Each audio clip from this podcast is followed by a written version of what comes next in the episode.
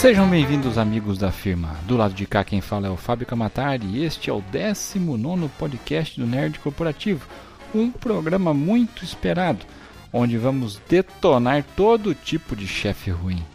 Isso mesmo, vamos falar das 10 piores características de um chefe e exemplificar ao nosso melhor estilo. Mas, se você for chefe, né, descubra o que você está fazendo de errado e como isso pode prejudicar a sua equipe.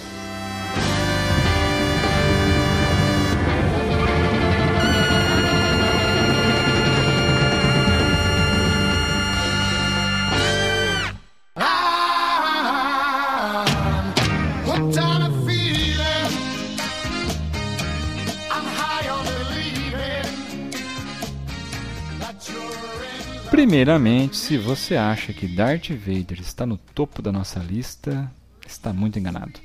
Apesar de toda a sua maldade, ele era um chefe direto e mostrava de cara quem ele considerava aliado ou inimigo. Portanto, faz parte do time dos bons chefes, ao contrário de muitas listas por aí. Mas falando sério agora, né? Os líderes de uma empresa nem sempre são bem avaliados pelos funcionários. As causas são muitas. Uma postura arrogante ou autoritarismo né, são algumas delas e acabam atrapalhando uma relação que poderia ser saudável e de confiança. Chefes que não têm conhecimentos básicos para gestão, né, para gestão de equipes, podem comprometer o desempenho do negócio, seja ele pequeno ou grande. Então, meus amigos, listamos as 10 piores atitudes que acabam com o poder né, com seu poder de liderança e os seus respectivos maus exemplos. Primeiro de todos, indecisão. Bons líderes precisam ser capazes de tomar decisões rapidamente. Aqueles que não conseguem são considerados fracos, né, fracos para liderar a equipe e que percebe né, a insegurança e o medo de errar transmitidos pelo chefe. Como exemplo, nós temos Jabba, né? Aquele bicho escroto do filme Guerra nas Estrelas, O Retorno do Jedi, série clássica, é, da trilogia clássica. Em, em um minuto, né? A pessoa fazia parte da equipe dele, ou da quadrilha, se fosse o caso. Mas no instante seguinte, bastava acionar um botãozinho e a pessoa acabava virando comida de um dos seus monstrinhos de, de estimação naquele calabouço fedido dele. Segundo, teimosia. Não ouvir o que os funcionários têm a dizer a respeito de um determinado assunto é um dos maiores erros dos chefes, né? que normalmente acreditam estar sempre com a razão. Todas as pessoas têm um modo diferente de analisar algumas situações e isso pode contribuir para o negócio da empresa. Como exemplo clássico de teimoso, nós temos o JJ Jameson, né? Tanto do filme quanto da série em quadrinhos do Homem-Aranha. Ele é um exemplo máximo de teimosia, como eu disse, né? que nunca dá o braço a torcer. O J. Jonah Jameson foi criado por Stan Lee e Steve Ditko. Né? O Stan Lee gosta sempre de dizer que ele se inspirou nele mesmo para compor essa personalidade exaltada do JJJ. Né? O Jameson foi salvo da morte um monte de vezes pelo Homem-Aranha e nunca foi capaz de agradecer. É, em uma de suas histórias, ele falando sozinho, né, confessa chorando o motivo do ódio que ele tem pelo Homem-Aranha. Né? Ele disse que não é nem metade do herói que o Aracnídeo é. Muito próximo da teimosia temos a arrogância. A arrogância é um dos piores traços encontrados nos líderes. Acredite, nenhum funcionário quer ouvir você se gabar de algo né, o tempo todo. Isso só faz com que você seja criticado na empresa. E como exemplo, nós temos também a Miranda Priestley. Acho que é isso que fala, assim que fala, né? Aquele personagem do Diabo Veste Prada, a editora-chefe vivida pela Mary Streep. Né?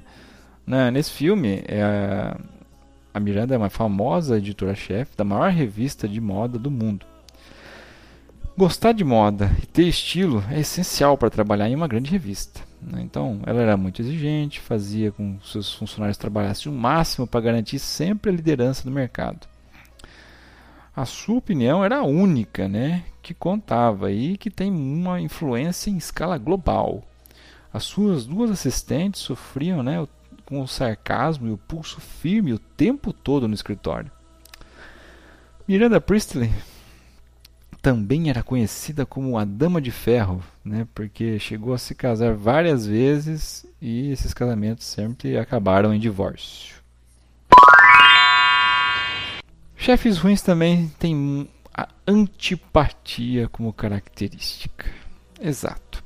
Se você não é um chefe simpático, né, que passa uma boa impressão aos funcionários, provavelmente você e a sua equipe terão uma grande falha na comunicação, né, já que haverá um certo distanciamento entre vocês.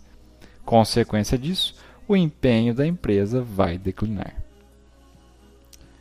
Como exemplo, nós trazemos Gregory House, né? o Dr. House da série de TV. Interpretado pelo Hugh Laurie, House é infantil, petulante, misantropo e desconfiado, e trata os seus empregados como peões. Isso quando ele está num bom dia, né? Porque ao mesmo tempo que ele é um gênio na hora de encontrar soluções para os problemas, né, ele praticamente é um cara impossível de, de se ludibriar assim, nas suas manipulações cruéis. Essas características caem com uma luva também em mais da metade dos fundadores de empresas do Vale do Silício. A gente sabe que o Steve Jobs não era uma pessoa muito fácil de trabalhar, apesar de gênio.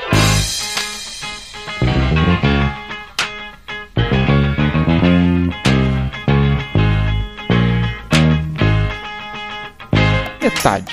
Quinto, quinta característica, que é achar culpados. Maus líderes tendem a achar culpados para tudo que acontece de ruim na empresa. Se você quer ser um bom profissional, assuma os erros dos seus funcionários e resolva o problema em equipe. Não aponte sempre os erros. Saber a hora de elogiar também é importante. Como exemplo, nós temos Carter Pilterschmidt, da série de TV Family Guy, uma família da pesada. Né? Ele é o típico CEO bilionário e sádico cujas situações retratadas no seriado têm como objetivo arrancar risos. Na vida real, né, seria o mesmo que trabalhar com o sogro que te odeia. Embora ele não seja tão mal, né, ele lembra muito o, Mr. Burns, né, Montgomery Burns, o chefe do Homer Simpson. Mas como o Mr. Burns já está em todas as listas possíveis e imaginárias, né, vamos usar aqui o Carter Peter Smith. Sexto, ser emotivo. Às vezes é complicado separar a razão da emoção. Mas líderes que tomam qualquer atitude levando em conta apenas o emocional, sem analisar toda a situação e os dados obtidos, normalmente tendem a fracassar. Como exemplo, nós trazemos John Milton, do filme né, Advogado do Diabo, é difícil imaginar alguém que tenha realmente vendido a sua alma para o diabo né, para manter o seu emprego. Mas há chefes que têm o prazer de infinizar a vida dos seus funcionários. Não é tão raro é, encontrarmos um patrão completamente lunático, né, que faça birras que nem uma criança mimada e chute a parede de raiva. Próximo é o desrespeito. Se você tratar os seus funcionários de forma mal educada, eles não terão prazer em trabalhar na sua empresa. Assim, o rendimento dos negócios vai cair. Né? Para que você seja bem sucedido, deixe a equipe feliz e os problemas pessoais fora do ambiente de trabalho. Como um grande exemplo, nós temos Buddy Ackerman, do filme Preço da Paixão Swimming with Sharks. Buddy Ackerman, interpretado pelo Kevin Spacey, é um grande produtor né, que trata mal seus funcionários, óbvio. A sua última vítima é Guy, um universitário recém-formado em cinema, que é contratado como assistente de Ackerman. Porém, né, os acontecimentos tomam um outro rumo quando o jovem subordinado decide sequestrar o seu chefe. Para quê? Para revidar as humilhações sofridas no escritório. Na vida real, né, sabemos que há patrões tão abusivos e cruéis como o personagem do Kevin Spacey, né? Inclusive já vi um chefe falar para o seu funcionário que o cara não era nada. Né? Pô, difícil, né? Oitavo, cobrança. Todo tipo, todo funcionário precisa ter prazos e ser cobrado pelas suas tarefas, né? Mas ficar em cima o tempo todo, controlando os resultados e o andamento dos trabalhos, dá a impressão que, né, para toda a equipe, que você está desconfiando da capacidade dos que trabalham com você. É só saber dosar. E quem pode ser o exemplo? Frank Cross. Não conhece o nome, mas conhece o filme. Clássico da sessão da tarde. Os fantasmas contra-atacam. Você nunca teve que trabalhar nos finais de semana e feriados, né? Para um patrão mal-humorado, insensível, que acha que a sua vida deve girar em torno dele da empresa? Assim era o personagem Frank Cross, que era interpretado pelo Bill Murray um executivo de televisão, né, muito mesquinho e cafajeste, que infernizava a vida dos seus empregados. Na história, ele passa a receber os fantasmas dos natais passados em uma reinvenção da história Contos de Natal, de Charles Dickens. Será que as assombrações conseguiram tornar o empresário mais humano? Nono penúltimo item tratar com favoritismo algum dos funcionários. É normal que alguns chefes tenham mais afinidade com determinados funcionários do que com outros.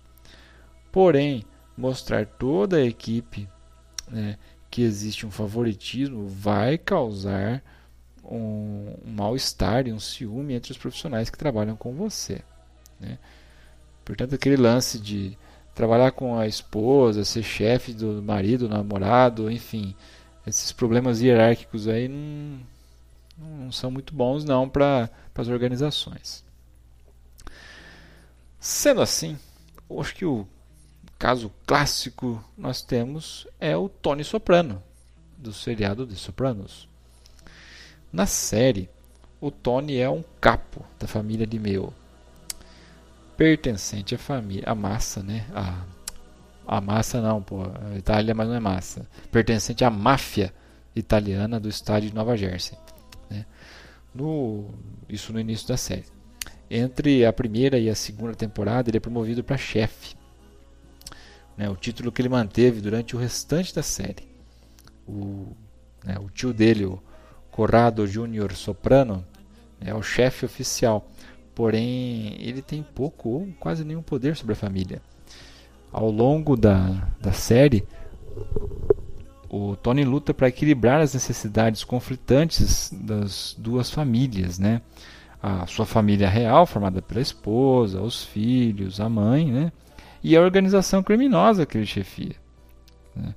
Também é, ele luta contra uma depressão e uma sequência de ataques de pânico.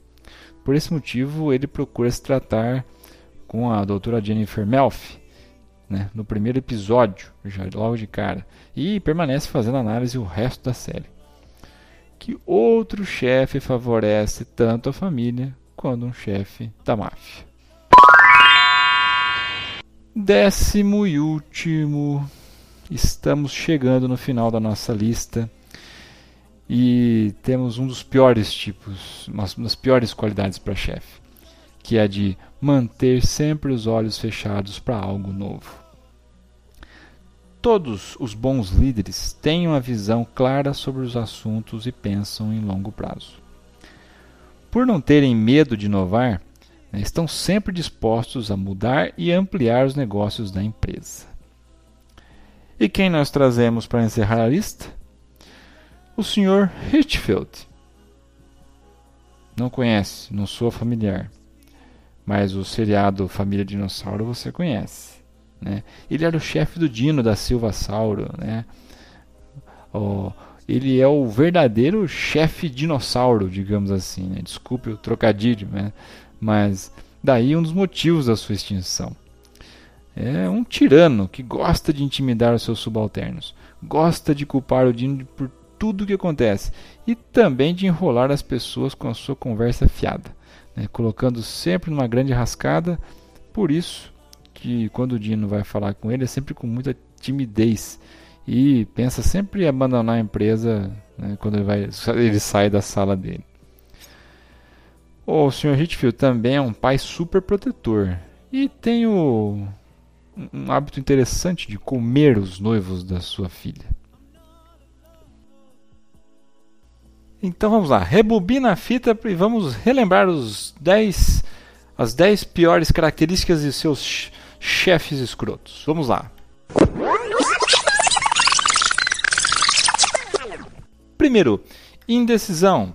E nosso exemplo foi o Jabba. Em segundo lugar, teve a teimosia com o nosso infame JJ Jameson. Depois veio a arrogância né, com Miranda Presley do Diabo Veste Prada.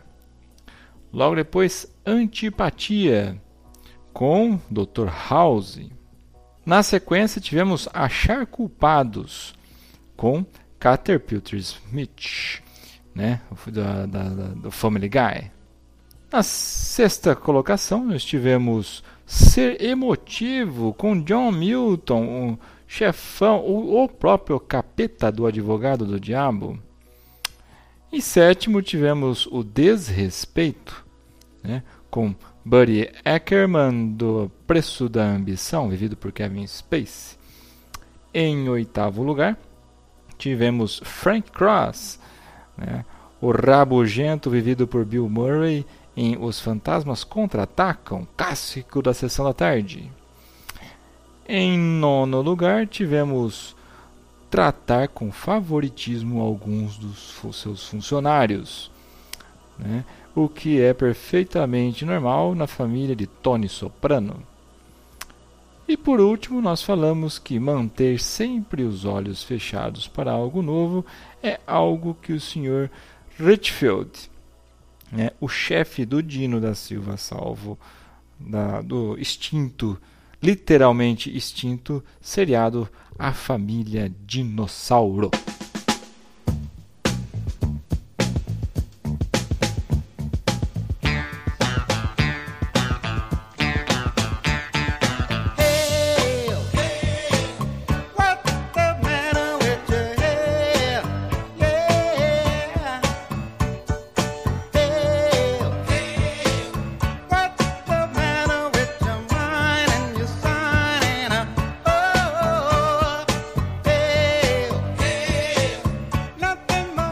Ok, meus amigos. Finada a lista, vamos agora para o Fica a Dica da semana. E vai ser um, um Fica a Dica bem curtinho. Nós vamos colocar aqui o link do, do episódio do Nerd Office, lá do Jovem Nerd, que fala dos top 10 chefes escrotos. Alguns chefes estão em comum nas duas listas, na nossa e na deles. Outros não. Mas eles têm uma pegada um pouco diferente. Então, ó, vale o clique né? Link aqui no post. Vai lá. E para você que nos acompanha, obrigado pelo seu clique, pela sua visitação, pelo seu download. Mas para quem ainda não está acostumado, estamos em todas as redes sociais. Escolha a sua predileta e digite Nerd Corporativo. O que aparecer somos nós. Ok? Então, meus amigos, uma ótima semana e que a força esteja com vocês.